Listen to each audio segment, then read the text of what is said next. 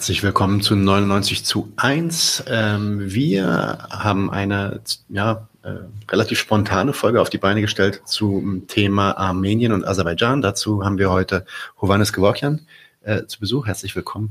Mhm, danke für die Einladung. Ja, Hovannes wurde in Armenien geboren, kam als Kind nach Deutschland und äh, ist Jurist, arbeitet in Berlin.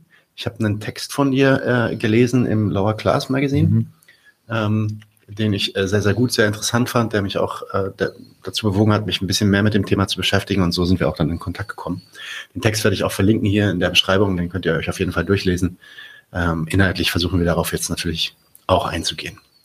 Ähm, Hintergrund ist eine neue Offensive, die vor ein paar Wochen gestartet ist und mittlerweile auch wieder äh, ein bisschen zum, zur Ruhe kam.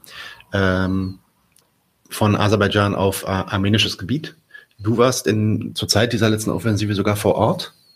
Äh, kannst du uns da kurz berichten, was ist da passiert und wie hast du das erlebt?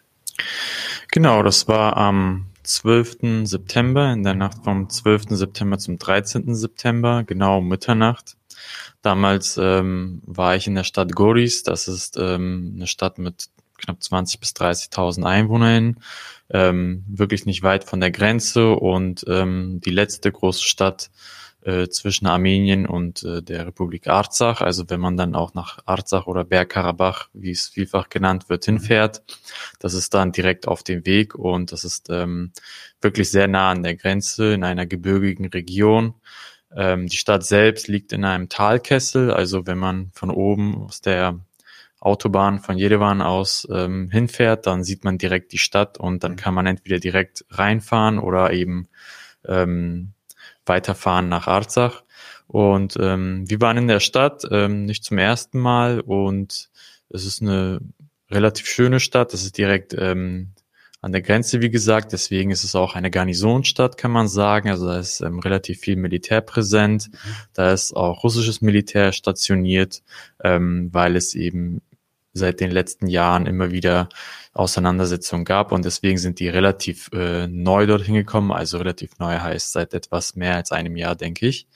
Und ähm, genau, die Stadt liegt auch sehr schön in einer Gebirgskette ähm, und ist auch äh, Ziel von vielen Touristinnen, denn dort in der Nähe ist Datev, das ist ein berühmtes Kloster aus dem vierten Jahrhundert und ähm, auch Ausflugsziel von vielen Leuten, weil es eben ähm, die längste Seilbahn der Welt hat. Und ähm, das sage ich, weil das noch wichtig werden wird im Zuge der Auseinandersetzung. Und ähm, ich als jemand, der natürlich aus Armenien kommt, aber auch äh, politisch interessiert ist, verfolge natürlich tagtäglich die Situation und allgemein kann man sagen, man erwartet immer einen Angriff. Ähm, Im Vorfeld äh, sprach eigentlich nichts dafür, dass es jetzt so einen großen Angriff äh, geben würde, den man durchaus als Krieg bezeichnen kann ähm, sei es auch als äh, Dreitageskrieg oder ähnlichem. Und ähm, dann war es tatsächlich so, dass man wirklich ähm, nicht vorbereitet war darauf. Also mhm. natürlich allgemein etwas zu erwarten ist etwas anderes, als wenn es dann konkret eintritt und wenn dann ähm, um Mitternacht die Einschläge kommen, wo man davon ab aufgeweckt wird und die Sirenen heulen, dann ist das auf jeden Fall etwas ganz anderes, als wenn man sich das ähm, im Internet anschaut oder dergleichen. Und ich bin auch kein äh, Experte, was jetzt das Militär angeht, aber mir war schon bewusst, dass es relativ nah ist und ähm, dass es stärker wird und dass es eben auch ähm, jetzt nicht irgendwelche kleineren Scharmützel sind oder Schießereien. Das war schon Artillerie, das war schon ähm, schweres Gerät sozusagen, was da aufgefahren wurde und ähm, es hörte nicht auf. Und nachdem man dann natürlich äh, nach einer gewissen Verzögerung, wo man dann auch im Internet feststellen kann, was passiert, ähm, hat man dann eben erfahren, dass tatsächlich ein großflächiger Angriff ähm, entlang der Grenze stattfindet. Das sind ähm, so ungefähr 400 Kilometer entlang gewesen und zwar nicht nur in ähm, in Armenien, also in Goris selbst oder in Syunik, die südarmenische Region, wie sie heißt, sondern eben auch zum Beispiel auf Djermuk, ein weiterer Kurort, darauf werden wir auch noch um zu sprechen kommen müssen, sowie noch andere Ortschaften weiter nördlich. Und das war etwas, was ähm, alarmierend war, also was man ähm, so nicht erwartet hatte, was aber natürlich auch ähm, weit darüber hinausging, was man vorher in den Monaten gesehen hatte. Und es war auch etwas, was nicht Arzach selbst betraf. Also in Arzach selbst ähm, blieb es die ganze Zeit ruhig. Und ähm, mir war auch irgendwie bewusst, ähm, es kann nicht in Arzach selbst sein, weil es äh, doch viel zu nah ist und viel zu laut ist. Mhm. Und ähm, dann hat man das auch ja natürlich auch gesehen, wo dann eben auch ähm, getroffen wurde und dann kam natürlich auch entsprechendes Militär und es war klar, dass man eben ähm, so schnell wie möglich die Stadt verlassen musste. Und ähm, zum Glück ging das und ähm, wir mussten natürlich ähm, sehr vorsichtig und langsam fahren und aufgrund der ähm, Drohnenaktivität über der Luft ähm, sind natürlich alle dort ähm, ohne Lichter gefahren. Ja. Aber zum Glück ähm, war die Fahrt dann dementsprechend ähm, relativ ruhig. Das hört sich nach einer krassen, ja, nach einem krassen Erlebnis an auf jeden Fall. Darüber schreibst du ja auch in diesem Artikel. Ähm, vielleicht mal einen Schritt zurück aus dem ganz Konkreten, vielleicht so ein bisschen zur Geschichte Armeniens und Aserbaidschans. Das ist ja auch ein Konflikt, der immer wieder aufflammt zwischen ähm, den beiden. Ähm, das ist ja auch nicht nur bei diesen Ländern der Fall. Also viele so Ex-Sowjet-Länder äh, ähm, sind dann irgendwie ähm, nach dem Fall der Sowjetunion äh, haben dann quasi ihre Unabhängigkeit erklärt, Städte, mhm. Staaten gegründet. Ähm, Im Fall Armeniens, Aserbaidschans geht ja die Feindschaft dann tatsächlich doch noch etwas weiter mhm. zurück. Vielleicht gebe ich dir das einfach mal so hin. Kannst du uns erklären, was man wissen muss zur Geschichte der, der beiden Länder, um, um zu verstehen, was da jetzt eigentlich gerade passiert? Ähm, ja, also es ist eigentlich ein, ein Konflikt, der deutsch-aserbaidschanische oder deutsch, ähm, nicht deutsch, sondern armenisch-aserbaidschanische, sondern armenisch-türkische ähm, Beziehungen umgreift, um das Ganze grob, grob aufzurunden. Ähm, Aserbaidschan ist ähm, sehr eng mit der Türkei verbündet, ähm, und zwar ähm, politisch, militärisch, aber auch kulturell, sprachlich etc. Und ähm, in Armenien werden die Aserbaidschaner auch als Türken bezeichnet. Also ähm, das ist ganz allgemein. Und ähm, die Geschichte zwischen Armenien und der Türkei ist natürlich eine Geschichte, die davon gekennzeichnet ist von viel Blut, von dem Genozid ähm, vor 107 Jahren. Und das spielt auch in gewisser Weise ähm, immer noch mit Aserbaidschan eine Rolle. Ähm, zu, mit Aserbaidschan selbst ähm, war natürlich die Geschichte immer dahingehend geknüpft, dass es ähm, immer um Gebietsstreitigkeiten oder um die Arzach-Frage ging. Das war immer das, was äh, einem immer einfällt, wenn diese zwei Länder genannt werden. Und auch jetzt wurde ich gefragt, ähm, ja, was ist mit Bergkarabach los gewesen? Aber das war nicht in Bergkarabach, das war in äh, Armenien selbst. Also mhm. mit Armenien meine ich in diesem Falle international anerkanntes Territorium. Ähm, und dahingehend muss man eigentlich sagen, es ist natürlich mit der Arzach-Frage verbunden. Also ähm, beide Länder in, in, diesem Kontext waren natürlich erst Teil des äh, russischen Zarenreiches, hatten sich dann in, nach dem Zerfall, nach dem Ersten Weltkrieg auch unabhängig erklärt. Und da gab es äh, sozusagen die ersten Auseinandersetzungen auch mit den beiden unabhängigen Staaten damals, wie sie entstanden waren, ähm, 1918 bis dann 1920, bevor dann beide sowjetisiert wurden. Ähm, ohne jetzt dort für diese Zeit ins Detail zu gehen, kann man sagen, dass ähm, die Sowjetisierung, wo ja beide äh, Republiken ein und desselben Staates wurden, ähm, die Probleme nicht wirklich aufgehoben hat, denn sie ähm, schwelten unter der Hand weiter. So auf, eingefroren. Ja. Eingefroren ähm, und ähm, nicht wirklich auch äh, strategisch gelöst. Mhm. Also man hat der Ansatz war eigentlich, dass man versucht, durch ähm, Fortschritt, durch Industrialisierung, durch äh, Entwicklung eben die nationalen äh, Rivalitäten irgendwie auflösen zu lassen. Aber das ist ähm, eigentlich niemals passiert. Also auch während der 70-jährigen ähm, Zusammenkunft beider Staaten in, in der Union ähm, gab es natürlich immer noch äh, gewisse Feindseligkeiten. Und in Arzach selbst ist ja diese Zeit dadurch gekennzeichnet, dass ähm, die Region unterentwickelt wird und dass ähm, äh, viele Menschen Arzach verlassen müssen und äh, viele ähm, Aseri-Türken dort auch bewusst angesiedelt werden, um die demografischen Verhältnisse ähm, zu verändern. Das heißt, es war eigentlich eine tickende Zeitbombe und 1988 beginnt eben sozusagen die moderne Phase dieses, äh, dieser Frage mit äh, Massendemonstrationen, die erst friedlich sind. Und ähm, die sind natürlich auch daran geknüpft, dass eben Mikhail Gorbatschow damals äh, die Prähistoriker und äh, Glasnost erklärt hatte und dadurch eben gewisse Erwartungen und Hoffnungen geschürt hatte. Aber ähm, relativ schnell kam es dann auch zu Pogromen gegenüber der armenischen Bevölkerung in der aserbaidschanischen Sowjetrepublik. Mhm. Und ähm, diese waren eigentlich so, ähm, ja, der Prätext dafür, dass eben nach dem Zerfall der Sowjetunion, als dann beide Staaten wiederum unabhängig wurden, ähm, um dieses Gebiet gekämpft wurde und 1994 dann ein Waffenstillstand stattfand ähm, und wo Armenien als Sieger hervorkam.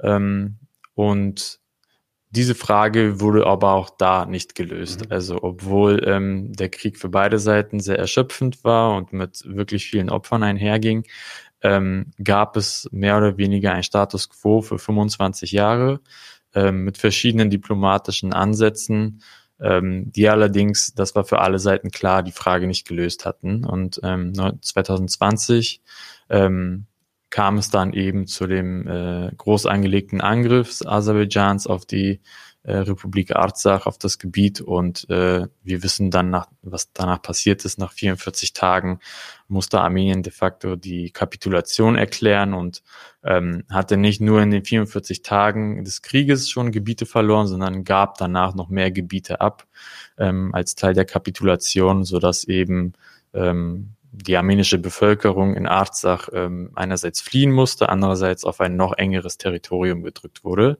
Und natürlich äh, kamen die russischen Streitkräfte zurück in die Region. Also es kamen dann 2000 äh, Friedenstruppen dorthin, die eben seit dem 10. November, dem Tag des Waffenstillstandes, dort aktiv sind. Um, aber immer noch keine Lösung gebracht haben. Also in Arzach selbst äh, gab es auch seit dem Waffenstillstand vor fast zwei Jahren äh, viel Unruhe, auch einige Opfer, ähm, aber die, da schwelte es an. Und jetzt eben ist sozusagen eine neue Frage aufgeworfen worden, die eben Armenien selbst betrifft. Also das ähm, Neue ist quasi, oder gar nicht mal so Neue ist eben, dass eben Aserbaidschan quasi direkt das armenische Territorium angreift, was eben äh, international anerkannt wird, was ähm, vorher nicht der Fall war, weil eben äh, Arzach eine, einen anderen Status hat. Es hatte sich ja auch unabhängig erklärt, also es ist völkerrechtlich mindestens umstritten. Ähm, genau, und jetzt ist es eben so, dass ähm, dieser, dieser Drei-Tage-Krieg, wenn man es so nennen will, ähm, auch noch nicht vorbei ist. Also mhm. die, die Truppen sind immer noch konzentriert und es gibt eine große Anspannung und vielleicht werden wir noch darauf zu sprechen kommen, ähm, ist ja, dass äh, Nancy Pelosi sich eigentlich gezwungen sah, dorthin zu reisen, was ähm, der höchstrangige Besuch überhaupt in der Geschichte Armeniens war von einem von einer US-Vertretung. Ja, ähm, du hast jetzt eigentlich schon fast alles angeschnitten, was ich anschneiden wollte, aber vielleicht nochmal zwei Fragen. Ähm, Du hast ja auch den Berg Karabach erwähnt. Das wird ja oft in, zumindest in deutschen Medien, die ich so gefunden habe und, und ähm, Artikeln darüber, wird es auch ähm, oder wird einer der Konflikte dort auch der, der sogenannte Bergkarabach-Konflikt mhm. genannt, der auch schon wirklich alt ist. Was ist so interessant an dieser Bergkarabach-Region? Warum gibt es da diesen Konflikt überhaupt drum? Soweit ich weiß, leben da vorrangig Armenier noch, mhm. obwohl es auf aserbaidschanischem Boden ist. Ähm, warum, warum ist der so umstritten? Es ist deswegen so umstritten, weil es ähm, einer der letzten Gebiete ist, die dem armenischen Volk äh, geblieben ist infolge der Katastrophen des 20. Jahrhunderts, kann man sagen. Also es ist für viele Armenier auch ähm, in ihrer Identität ähm, sehr wichtig und es ist eben ähm, sozusagen die vorletzte Seite der armenischen Geschichte, wenn man es so will, wie es äh, oftmals bei uns ähm, genannt wird. Also wenn wenn dieses Gebiet, wenn diese Seite geschlossen wird, dann äh, wird die letzte Seite der armenischen Geschichte aufgeschlagen und das ist eben nur noch das, was ähm, als Republik Armenien anerkannt wird oder eben auch nicht anerkannt wird, ja. wie wir sehen. Ja. Ähm, und zu Radabach oder Arzach muss man eben aber auch immer hinzufügen, ähm, historisch und äh, historisch und auch ähm, geografisch gesehen ist ja Radabach oder Alzach viel größer als das Gebiet, was ähm, heute als Bergkarabach ja, umschrieben wird. Ja. Und es hat eben über die ähm, über den Lauf der Geschichte hinweg auch verschiedene Änderungen gegeben. Also ähm, meistens in der Karte wird das abgedruckt, was in der Sowjetunion die ähm, Nagorno-Karabach ähm, autonome Oblast war, also die autonome Region Nagorno-Karabach. Nagorno ist einfach russisch für Berg. Ähm, historisch und kulturell gesehen war es eben noch ein bisschen größer. Ähm, es ist eigentlich letztendlich ähm, ein Gebiet, was nicht nur die Gebirgsregion umfasst, was heute, was es heutzutage ähm, gibt, sondern eben auch noch Niederarzach oder Niederradabach ähm, und auch diese autonome Region im Nagorno-Karabach gibt es jetzt nicht mehr. Also die ist auch Geschichte, ähm, weil eben Aserbaidschan einen Teil erobern konnte, zum Beispiel die Gebiete Hadrut und Shushi. Shushi als ähm, zweitgrößte Stadt ähm, dieser ehemaligen autonomen Region ähm, und eigentlich als die ehemalige kulturelle Hauptstadt der gesamten Region. Und ähm, für beide Nationen ist das eben eine identitätsstiftende Frage. Also Aserbaidschan sieht das als eigenes Territorium und ähm, lehnt eigentlich alle Verhandlungen über irgendwelche autonomen oder kulturellen Rechte ab. Ähm, die Region selbst hatte sich am 10. Dezember 91 für unabhängig erklärt, was allerdings äh, von niemandem anerkannt wurde. Und in vielfältiger Hinsicht ähm, spitzte sich zumindest in den letzten 25, 30 Jahren diese Rivalität ähm, zwischen Armenien und der Türkei oder dem Panturan auf diesem Gebiet ab.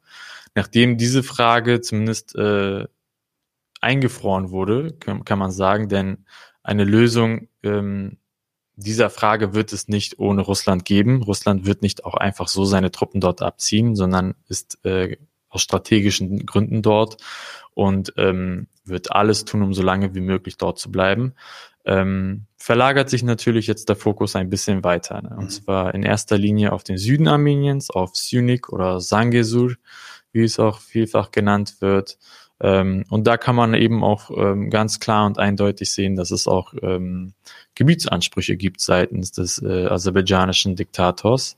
Und ähm, die äh, Zielrichtung ist ziemlich klar. Also es, die Gebietsansprüche gab es auch in den letzten Jahrzehnten. Jetzt sind sie so klar wie möglich und ähm, äh, der Diktator erwähnte auch in einer Rede gestern, dass eben richtigerweise die äh, militärisch-strategischen Voraussetzungen zum Angriff für die, auf dieses Gebiet so günstig sind wie noch nie, da Armenien ähm, nach dem 44-Tage-Krieg eben viel, viel schlechtere geografischere Voraussetzungen hat, um sich zu verteidigen. Das liegt einfach am Terrain. Und ähm, dabei wird es nicht bleiben. Also es wurden auch schon Gebietsansprüche auf äh, Jerewan, die armenische Hauptstadt, äh, ähm, gemeldet. Und letztendlich ist das eben ein Konflikt zwischen Armenien und dem, der panturanistischen Ideologie einerseits und andererseits. Und ähm, also nur um das vielleicht mal kurz auszuführen, wenn äh, Aserbaidschan Anspruch hat auf die Sasach und ähm, Bergkarabach-Region, ähm, gleichzeitig die Leute, die dort leben, ähm, sich als autonom verstehen. Ähm, ich nehme mal an, Aserbaidschan auch jetzt nicht unbedingt einfach möchte, dass die eingebürgert werden ähm, dann schließt das ja eigentlich auch schon so eine Art genozidale Säuberung voraus, äh, setzt das so eine genozidale ja. Säuberung voraus. Also wenn du das zurückhaben willst, aber du willst da die Armenier nicht haben, dann müssen die irgendwo hin. Ist das dann auch so der Hintergrund von? Ja, also die Armenier werden niemals unter dieser aserbaidschanischen äh, Diktatur leben können. Sie werden entweder alle fliehen müssen oder werden vertrieben oder sie werden dort alle ermordet werden. Mhm. Eine andere Aussicht gibt es nicht, wurde auch nie in Aussicht gestellt ja. und ähm, wird auch von der aserbaidschanischen Diktatur auch nicht diskutiert. Ja. Ähm, die entscheidende Frage in der Hinsicht ist eben, dass ähm, in Arzach ja auch ähm, eine Armee existiert. Also ähm, obwohl dieser Staat niemals anerkannt wurde, hat er natürlich staatsähnliche Strukturen mhm. aufgebaut, unter anderem eine Armee. Und das ist natürlich ähm, der entscheidende Punkt eben, also ein, zumindest bewaffnete Selbstverteidigungseinheiten oder bewaffnete Armenier, ähm, die in der Lage sind, sich zu verteidigen. Und ähm, Aliyev hat äh, immer wieder gesagt, dass das nicht passieren wird und ähm, die Armenier dort, ähm, das muss man auch ein bisschen in dem Kontext sehen der ethnischen äh, Minderheiten in Aserbaidschan selbst. Die Armenier dort haben ja 70 Jahre unter aserbaidschanischer Herrschaft gelebt mhm. in der Sowjetunion. Natürlich als Teil eines zentralistischen Staates, aber letztendlich waren sie ähm, Teil aserbaidschanischer Legislatur und letztendlich hat es gezeigt, dass ähm, die aserbaidschanischen staatlichen Strukturen nicht in der Lage waren, die Menschen dort zu integrieren als eigene Staatsbürger. Ähm, man muss sich ja vergegenwärtigen, dass ähm, damals ähm, schon allein geografisch gesehen die Verbindung zum Beispiel nach Baku oder nach dem Osten von Aserbaidschan, also dem restlichen Land, viel näher lag als nach Armenien. Nach Armenien äh, war es äh, schon geografisch und infrastrukturell viel schwieriger hinzukommen. Und wenn zum Beispiel Armenier aus ähm, Bergkarabach ähm, keine Perspektive mehr gesehen haben, ähm, dort zu leben, dann sind sie eher nach äh, Baku oder nach Moskau gegangen, mhm. anstatt nach Jerewan. Mhm. Das muss man sich äh, gut vor Augen führen. Baku natürlich ähm, im Zug, als Teil der Sowjetunion und als Teil ähm, einer Stadt, die viele Gas- und Ölvorkommen hat, war natürlich äh, immer eine Stadt, die Arbeitsplätze bietet, die Entwicklung bietet. Und viele Armenier sind auch aus Radabach dorthin gegangen und wurden dann wiederum vertrieben, ähm, nach der, nachdem Aserbaidschan ähm, unabhängig äh, wurde und nachdem es auch dort Programme gegeben hatte. Genau. Und ähm, wenn sie da nicht nach Armenien gegangen sind, sind sie auch natürlich nach Russland auch gegangen. Aber Aserbaidschan hat es nicht geschafft, ähm, diese ähm, Staat, eigenen Staatsbürger zu integrieren in das eigene in das eigene Projekt, in, den, in das Projekt eines unabhängigen aserbaidschanischen Staates. Und in Aserbaidschan selbst haben ja auch andere Nationalitäten keine kulturellen ja. Rechte. Mhm. Also nicht die Lesgia, nicht die Talisch, ähm, die dürfen ihre eigene Sprache nicht sprechen. Deswegen ist Aserbaidschan ähm, von seiner staatlichen Struktur her analog zur Türkei aufgebaut, wo mhm. eben Assimilierung und äh, Vertreibung und Unterdrückung von nationalen Minderheiten Staatsräson ist. Ja, absolut. Ähm, du hast es auch schon gerade erwähnt, öfter schon gesagt, äh, Diktatur ähm, in Aserbaidschan. Äh, vielleicht dazu mal ein paar Worte, um das einzuordnen. Nach dem Fall der SU hat sich das ja rapide zu so einer Öldiktatur entwickelt, ähm, wie du auch gerade meintest, vor allem in den Städten. Ähm, da gibt es tatsächlich dann auch viel Reichtum. Äh, wobei natürlich der meiste Reichtum gegenwärtig von der Familie Aliyev kontrolliert wird, ähm, die mittlerweile extrem reich geworden ist anhand dieser Ölverkäufe. Ähm, kannst du uns ein bisschen was über dieses Regime erzählen? Was muss man darüber wissen, um, um den Konflikt dann auch richtig einzuordnen? Darüber muss man wissen, dass äh, Aserbaidschan nach der Unabhängigkeit Probleme hatte innenpolitischerseits.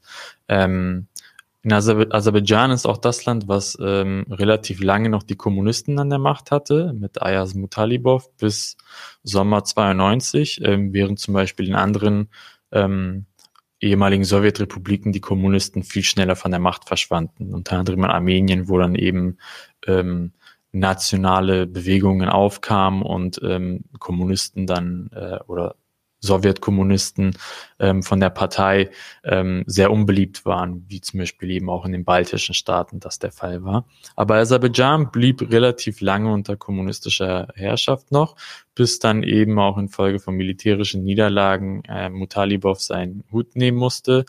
Danach ähm, kam für eine kurze Übergangszeit äh, Abulfaz äh, Aliyev, der sich dann Elchibey nennen wollte, weil er eben ähm, einen ganz ähm, panturanistischen Ansatz verfolgte und auch sehr eng an türkische Grauwölfe orientiert war. Und, ähm, was, was ist das Panturanismus für unsere äh, Zuhörer, die das vielleicht Panturanismus ist eben eine rassistische äh, Ideologie, die eben die Vereinigung von allen Turkvölkern von Europa bis nach Zentralasien ähm, anstrebt. Ähm, inklusive der Vernichtung aller anderen Völker. Mhm.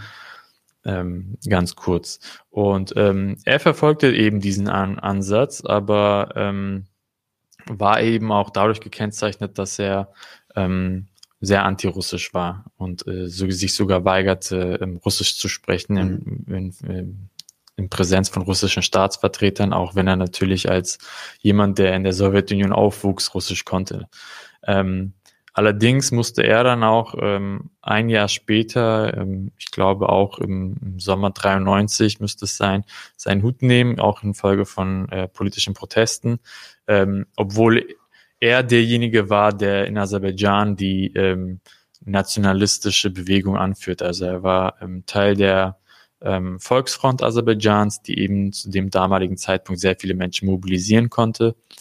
Ähm, aber es aber nicht schaffte, eben ähm, militärische Erfolge zu erringen. Und was dann kam, ist eben das, was wir jetzt haben. Dann kam der Vater von Ilham Aliyev, das war ähm, Haidar Aliyev, der äh, ehemalige KGB-General, ähm, der schon in der Sowjetunion ähm, eine sehr hohe Staatsposition hatte, ursprünglich aus Nachidjewan kam, aus der aserbaidschanischen Exklave und eben äh, schon damals alt war, aber eigentlich die Person, die Figur war, die sozusagen der, der starke Mann innerhalb ähm, der aserbaidschanischen Sowjetrepublik und ähm, in diesen Wirrjahren sich eher im Hintergrund ähm, hielt, es dann aber geschickt äh, vermochte dann eben zur richtigen Zeit wieder an die Macht zurückzukehren. Das war 93. Ähm, und obwohl auch er trotz wieder einer einer erneuten militärischen Offensive es nicht vermochte, das militärische Blatt im ersten Nachtsachkrieg zu wenden, blieb er dann auch an der Macht, ähm, konsolidierte diese auch mit Gewalt und ähm, ja, legte den Grundstein für die Aliyev-Diktatur, kann man es nennen, eine Familiendiktatur, denn er blieb dann zehn Jahre an der Macht, bis er dann verstarb und sein Amt vererbte an seinen Sohn Ilham Aliyev, der seitdem, also seit 2003 regiert. Ähm, seine Frau ähm, ist seit 2017 äh, die Vizepräsidentin geworden oder geschaffen, denn das Amt gab es vorher nicht. Und ähm, es ist eine lupenreine Diktatur, kann man so sagen. Also es gibt ein Scheinparlament und eben auch äh, Scheinwahlen, wofür es auch viele Anekdoten gibt. Also zum Beispiel als 2015 oder 16 Wahlen anstanden, wurden eben die Ergebnisse einen Tag vor den Wahlen aus Versehen veröffentlicht. Ähm, und es ist eigentlich klar, dass alles über über diese Familie läuft und ähm, Aliyev ist jetzt, glaube ich, ähm, 60, ähm, aber man sieht eigentlich, dass er auch seinen Sohn als Nachfolger aufbauen Schon will. Kommt quasi, ja. Okay. Ähm, gut, also dann hat Aserbaidschan jetzt über Tage, äh, drei Tage hinweg ähm, äh, armenisches Territorium bombardiert, auch mit so Drohnenangriffen angegriffen.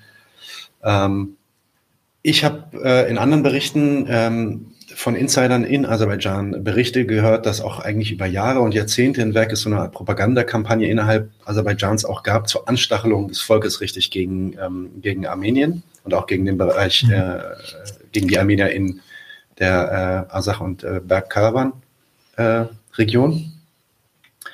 Äh, ähm, Würdest du, also, würdest du das so unterzeichnen, dass es da so einen revanchistischen und auch genozidalen Ton mittlerweile auch in der äh, aserbaidschanischen Bevölkerung gibt und der sich dann auch so umgesetzt hat? Was sind, äh, ja, was ist da dein Eindruck? Ja, auf jeden Fall. Also es gibt beides natürlich. Ähm, wie ich eben angesprochen hatte, gibt es natürlich auch nationale Minderheiten, ähm, die, mhm. wenn man es äh, möglicherweise richtig sieht, auch als Kanonenfutter ähm, benutzt werden. Und ähm, aber da bin ich mir nicht sicher. Ich weiß darüber zu wenig. Ja.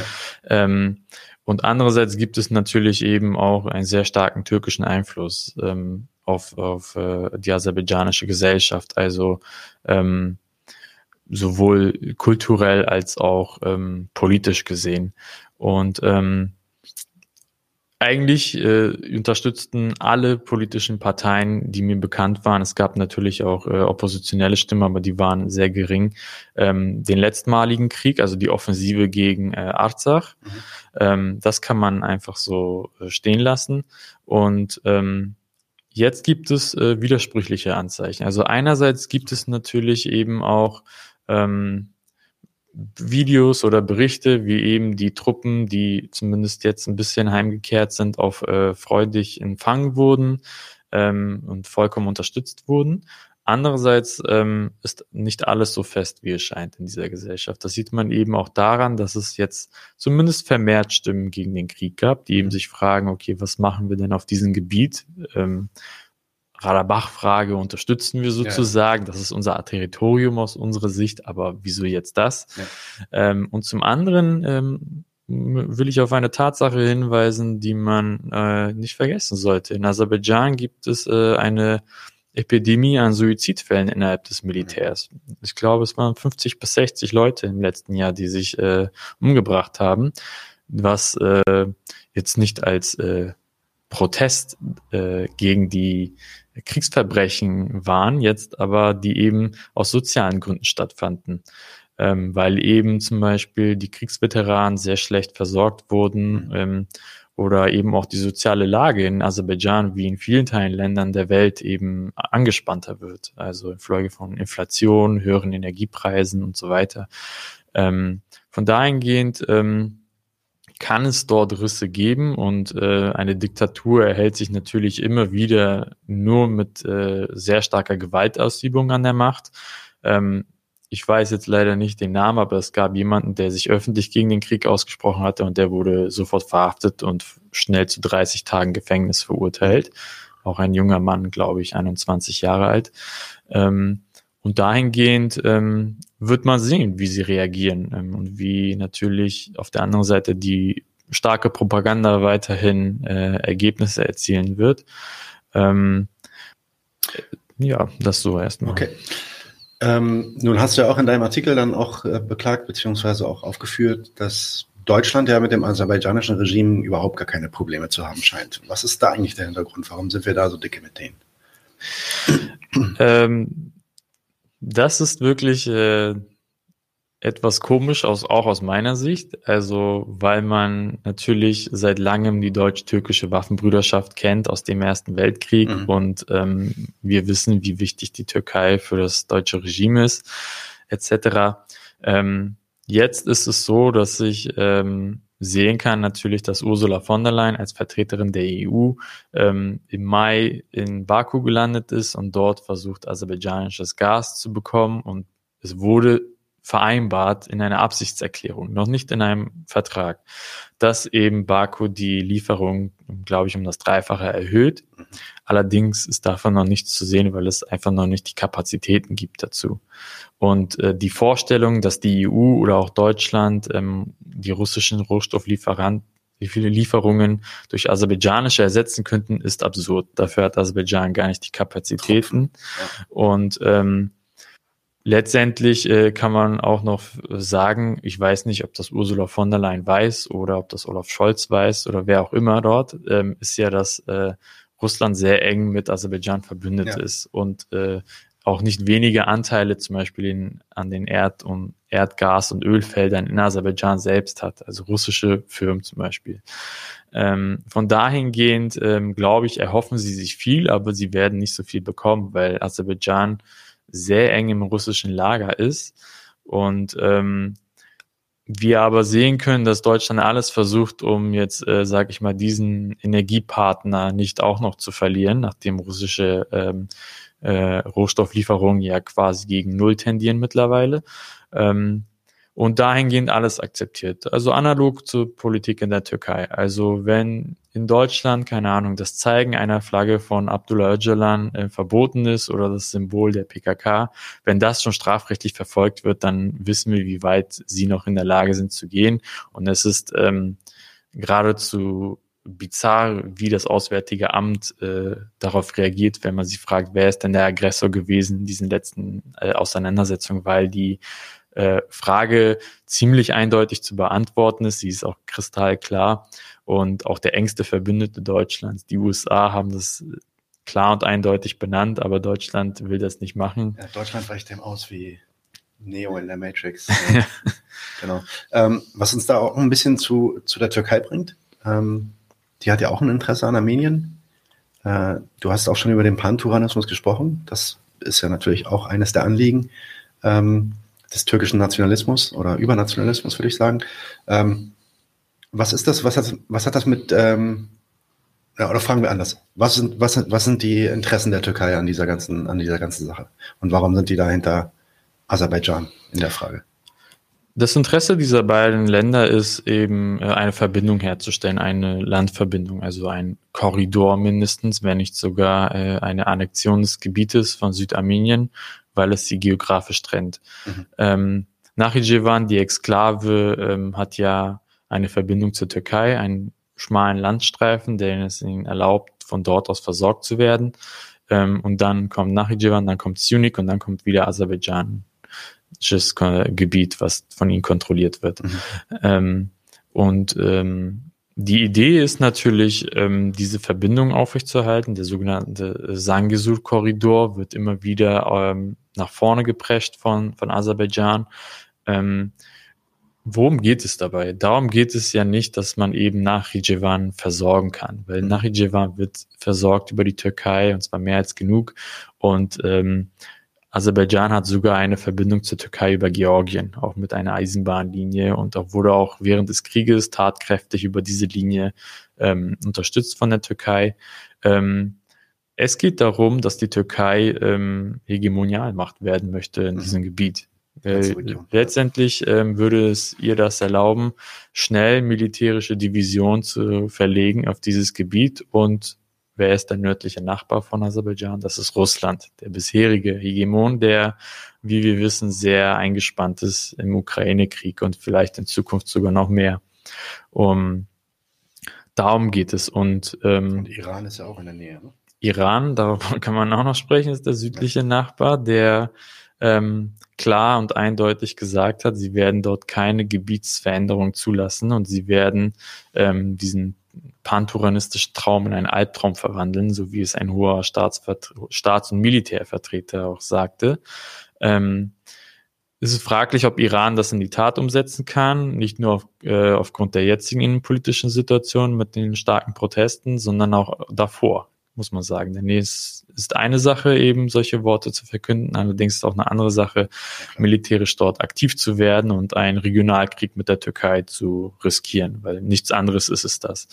Ähm, sie haben aber immer wieder periodisch, das war das ist jetzt der Fall, das war auch letztes Jahr der Fall, immer wieder starke Militärkonzentration an der Grenze. Ja, 45.000 Soldaten stehen jetzt an genau. der Grenze gerade. Ne?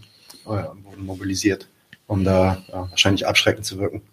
Ähm, dann hat Russland da ja auch noch Interesse. Die, die, die, die spielen sich ja seit Jahrzehnten eigentlich da auch als Broker und Garanteur für so Waffenstillstände und Frieden und so weiter auf.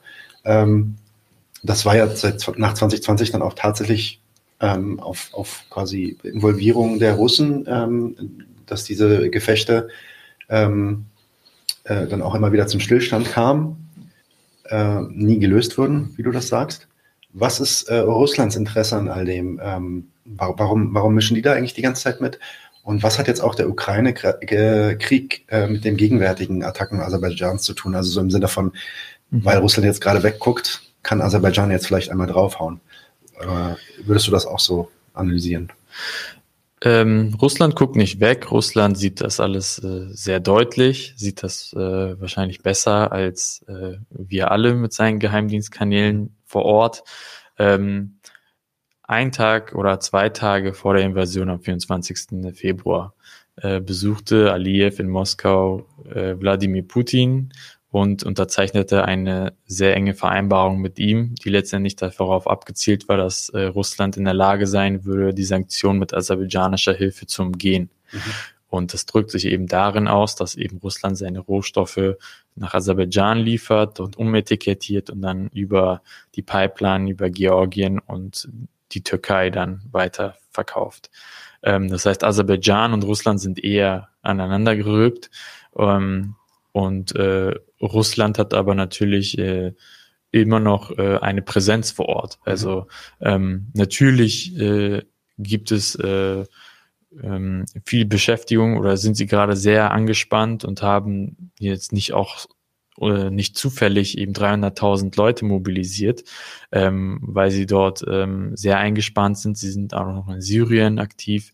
Ähm, allerdings muss man sagen, dass eben eigentlich alle Grenzen Armeniens auch von Russland kontrolliert werden. Ja. Also wir reden nicht nur über armenisch-türkische Grenze, die seit der Unabhängigkeit von Russland äh, kontrolliert wird, wo es auch in Gümri, der zweitgrößten Stadt in Nordarmenien, ähm, eine große Militärbasis Russlands gibt, sondern wir reden auch über den ähm, über die südlichen Grenzen, über die östlichen Grenzen, über die Nachijevan-Grenzen. Da sind sie direkt äh, stationiert. Ähm, von dahingehend haben sie noch sehr viel Einfluss. Das sollte man nicht äh, vernachlässigen. Und ähm, Russland selbst verfolgt eine Politik, wo man möglichst viel Einfluss auf Armenien und Aserbaidschan beiderseits hat. Mhm. Deswegen gab es äh, über die Jahrzehnte hinweg ähm, Waffenlieferungen an beide Seiten. Ähm, der eine wurde als äh, Verbündeter beschrieben, Armenien, der andere war ein sogenannter strategischer Partner. Mhm. Und äh, auch wenn Aserbaidschan zum Beispiel nicht äh, in der Art äh, gegen NATO von Russland war, also in der Organisation für kollektive Sicherheit, ähm, waren sie immer sehr eng miteinander verflochten, wirtschaftlich und politisch. Und ähm, Russland wird natürlich äh, versuchen, seinen Einfluss dort aufrechtzuerhalten und Russland weiß auch, solange russische Soldaten dort sind, wird nichts ohne sie gelöst werden.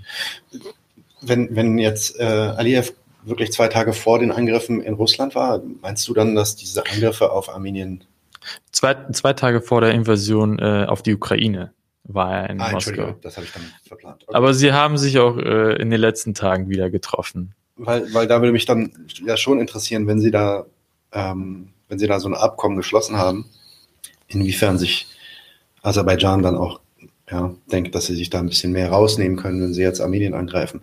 Ähm, andere, oder vielleicht fragen wir das mal andersrum, warum hat es denn dann alles so schnell wieder aufgehört? Also es ging dann drei Tage und dann kam es zur Ruhe. Ähm, ist das auch auf Drängen von Russland dann passiert? Ging das gegen Russlands Willen oder war das sanktioniert eigentlich von Russland?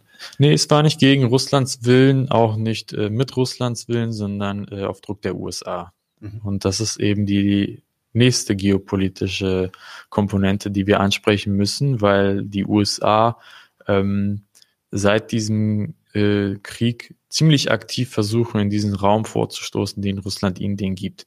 Unabhängig davon, wie groß dieser Raum ist. Es ja. ist auf jeden Fall kein Vakuum, solange russische Soldaten dort sind. Das muss ja. man feststellen.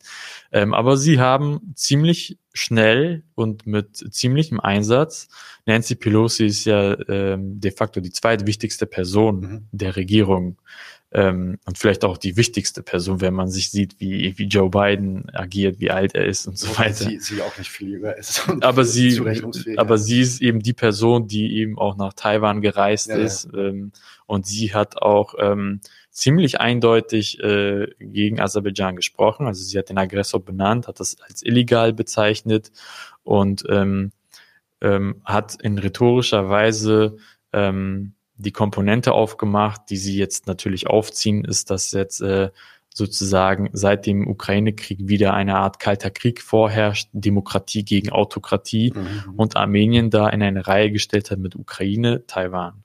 Okay. Das war ähm, ziemlich bemerkenswert. Ähm, ich sag mal, pro-westliche armenische Stimmen haben natürlich riesige Erwartungen jetzt da. Ähm, allerdings hat sie auch, da, da muss man auch ähm, ihre Reden ziemlich klar analysieren, auch gesagt, ähm, ähm, dass eben im Fall der Fälle natürlich irgendwie unterstützt werden kann. Allerdings äh, ist, sind wir noch weit davon entfernt, Waffenlieferungen und dergleichen zu diskutieren. Und sie hat im Wesentlichen gesagt, ähm, wir können euch auch nur helfen, wenn ihr euch selbst helft.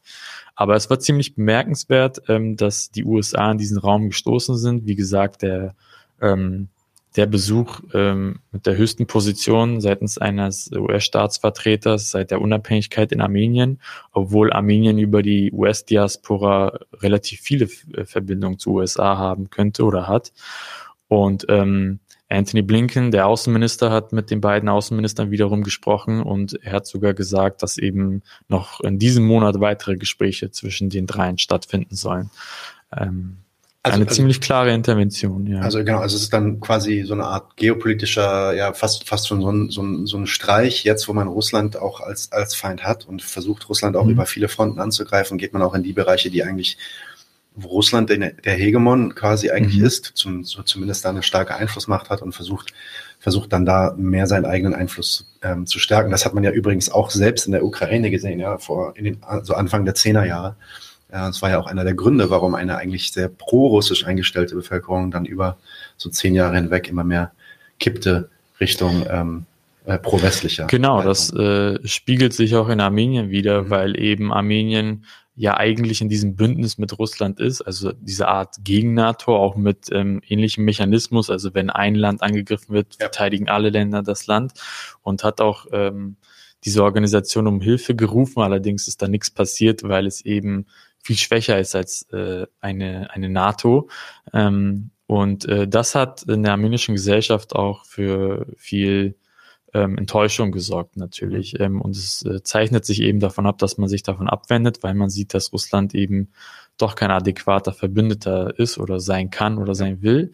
Und das äh, ähm, dreht sich dann wiederum um die Frage der Regierung, weil die äh, Regierung um Nikol Pashinyan, den Premierminister seit der samtenen Revolution, wie sie genannt wurde, also seit 2018, ähm, natürlich eher westlich orientiert ist und ähm, sehr gerne natürlich diese US-Karte entgegennimmt. Mhm.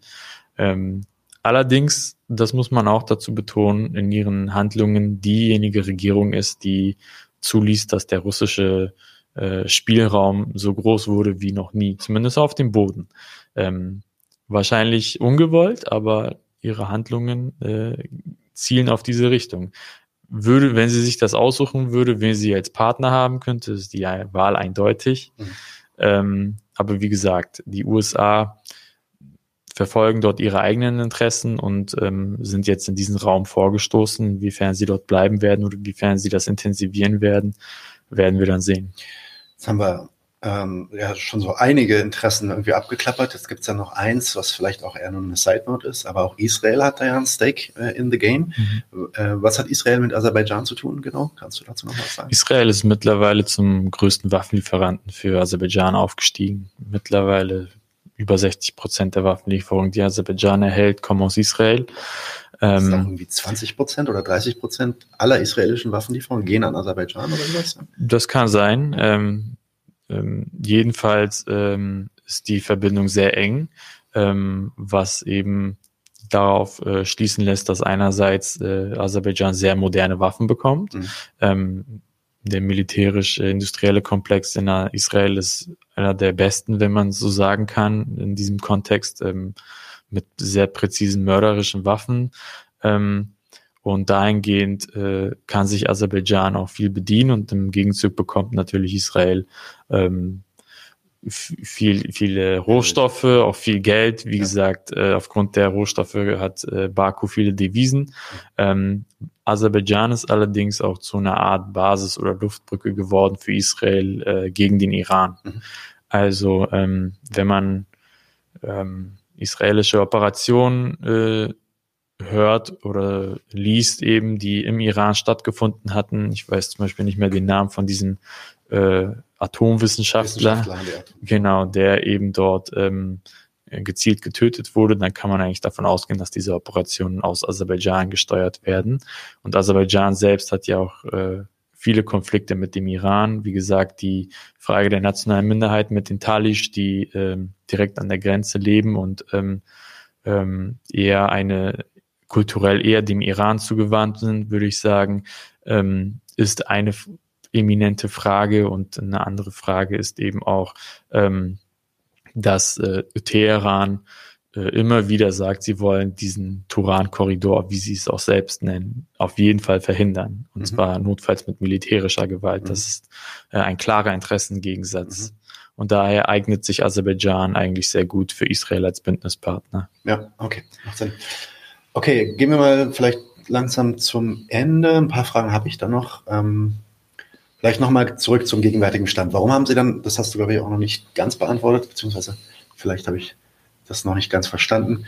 Ähm, warum sind die Angriffe dann so stark, äh, so schnell unterbunden worden? Also schnell, mhm. relativ, drei Tage hat es gedauert, dann hat sich das Ganze wieder etwas beruhigt. Und was sind jetzt, was ist jetzt das Ergebnis der letzten Attacken? Also was ist der Status quo? Ähm, warum wurden die ähm, Attacken nach drei Tagen beendet? Ähm, weil es die Intervention der USA gab. Mhm. Die USA, ähm, auch wenn sie jetzt sozusagen neu in diesen Raum vorgestoßen sind, sind ja immer noch eine Supermacht und ähm, ähm, sie haben es zumindest äh, vorerst geschafft, ähm, die Attacken zu unterbinden und ähm, mit einem, ja, mit einem großen äh, Effort will ich nochmal betonen, also dass Nancy Pelosi ähm, mehr oder weniger zufällig jetzt dorthin reist. Man weiß nicht, wie sehr geplant das vorher war, aber auch ähm, zum Beispiel auch das Genoziddenkmal besucht mit einem tränenreichen Auftritt, den Verteidigungsminister trifft, den Parlamentschef und die gesamte Tour macht quasi, ähm, ist äh, ein deutliches Signal gewesen an Aserbaidschan, die Attacken zu unterbinden und ähm, Aserbaidschan selbst hat ja eigentlich immer bessere Beziehungen zu den USA gehabt als Armenien zu den USA und hat auch viel militärische Hilfe erhalten.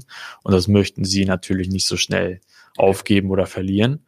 Ähm, und dann wird es natürlich ein Test für die USA sein, wie lange es noch hält. Also wenn äh, tatsächlich die ähm, Invasion auf Syunik groß angelegt in den nächsten Tagen beginnt, dann wäre das auch eine Art äh, Niederlage für die USA, weil sie dort ähm, Ruhe haben wollen. Sie wollen, dass es eine Friedensvereinbarung gibt.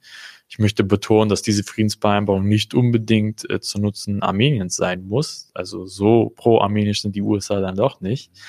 Ähm, allerdings äh, ist das das Ergebnis, dass sie diese Kämpfe vorerst beenden konnten. Ähm, Ergebnis ist ein dass neben einem äh, Massaker mit über 200 getöteten armenischen Soldaten und äh, mehreren getöteten Zivilisten, vielen infrastrukturellen Schäden eben auch aserbaidschanische Truppen weiter voranrücken konnten. Auf armenisches Gebiet und ähm, ja, letztendlich muss man genau das äh, Statement äh, lesen, was Ilham Aliyev gestern in äh, Berzor oder Lachin, wie es dort heißt, ähm, gesagt hat, indem er klar und deutlich aufgezählt hat, wir haben jetzt hohe strategische Stellungen. Wir haben diese Stellungen in Folge der letzten Tage nochmals verbessert. Und ähm, wenn wir jetzt auch äh, wieder zum Ausgangspunkt unseres Gespräches kommen, ist ja eben die Versorgung mit Syunik und äh, Mittel- und Nordarmenien letztendlich über eine Autobahn, die wir dann auch gefahren sind. Diese Autobahn ist wie eine Lebensader für diese Region und äh, die steht jetzt direkt in Schussweite von den aserbaidschanischen Truppen. Das heißt, ähm, wenn es halt zu neuen Auseinandersetzungen kommen sollte, einem neuen Angriff, dann wird diese Autobahn äh, das Ziel sein. Es wird äh, ein Schauplatz, ein sehr wichtiger Ort werden und das Ziel wird es sein, die natürlich abzuschneiden. Ähm, aber wie gesagt, wir werden es sehen. Es gibt noch weitere Treffen oder soll es noch weitere Treffen geben zwischen den Außenministern und ähm, die USA werden jetzt natürlich auch getestet werden. Ja. Okay. Ähm, damit hast du eigentlich auch schon alle meine Fragen beantwortet. Ähm, und äh, ja, wir werden dann einfach sehen, wir werden auch mit dir in Kontakt bleiben, wie das jetzt weiterläuft. In den nächsten vier, fünf Wochen wird da bestimmt noch einiges passieren. Mhm. Kann auch niemand gerade so richtig sagen, wo es sich Sinn entwickelt. Ähm, insofern komm uns doch bitte gerne wieder besuchen. Vielen Dank, dass du hier warst, Johannes. Ich bedanke mich gern. Ja. Und äh, damit auch danke an alle, die zugeschaut haben. Und wir sehen uns bald. Leute, wir brauchen eure Hilfe. Wenn euch dieses Video gefallen hat, klickt auf Like, abonniert den Kanal und vergesst nicht das Glöckchen zu drücken, damit ihr benachrichtigt werdet, wenn wir neuen Content droppen. Außerdem solltet ihr uns überall folgen, wo wir verfügbar sind. Das ist Facebook, Instagram, Twitter und Twitch. Und wenn wir irgendwelche Ankündigungen machen oder Posts, dann shared, was das Zeug hält. Gebt uns all eure Liebe. Wir haben mittlerweile ziemlich signifikante Kosten. Wenn ihr es euch irgendwie leisten könnt, unterstützt uns doch auf Patreon. Dann kommt ihr auch in den Genuss verschiedener Vorteile, wie zum Beispiel Zugang zu unserer Discord-Community oder Zugang zu den ultrageheimen Patreon-Episoden, die wir dort posten. Außerdem könnt ihr uns natürlich auch über PayPal Spenden zukommen lassen. Außerdem haben wir mittlerweile einen eigenen Online-Shop. Das heißt, wenn ihr euch immer noch fragt, was ihr euren Lieben zu Weihnachten, Ostern oder sonst wie schenken könnt, geht dorthin und kauft duftes Merch. Alle Links dazu hier in der Beschreibung oder auch auf unserer Webseite 99 zu 1.de. Vielen Dank fürs Dabeisein, danke für die Unterstützung und wir sehen uns in diesem Theater.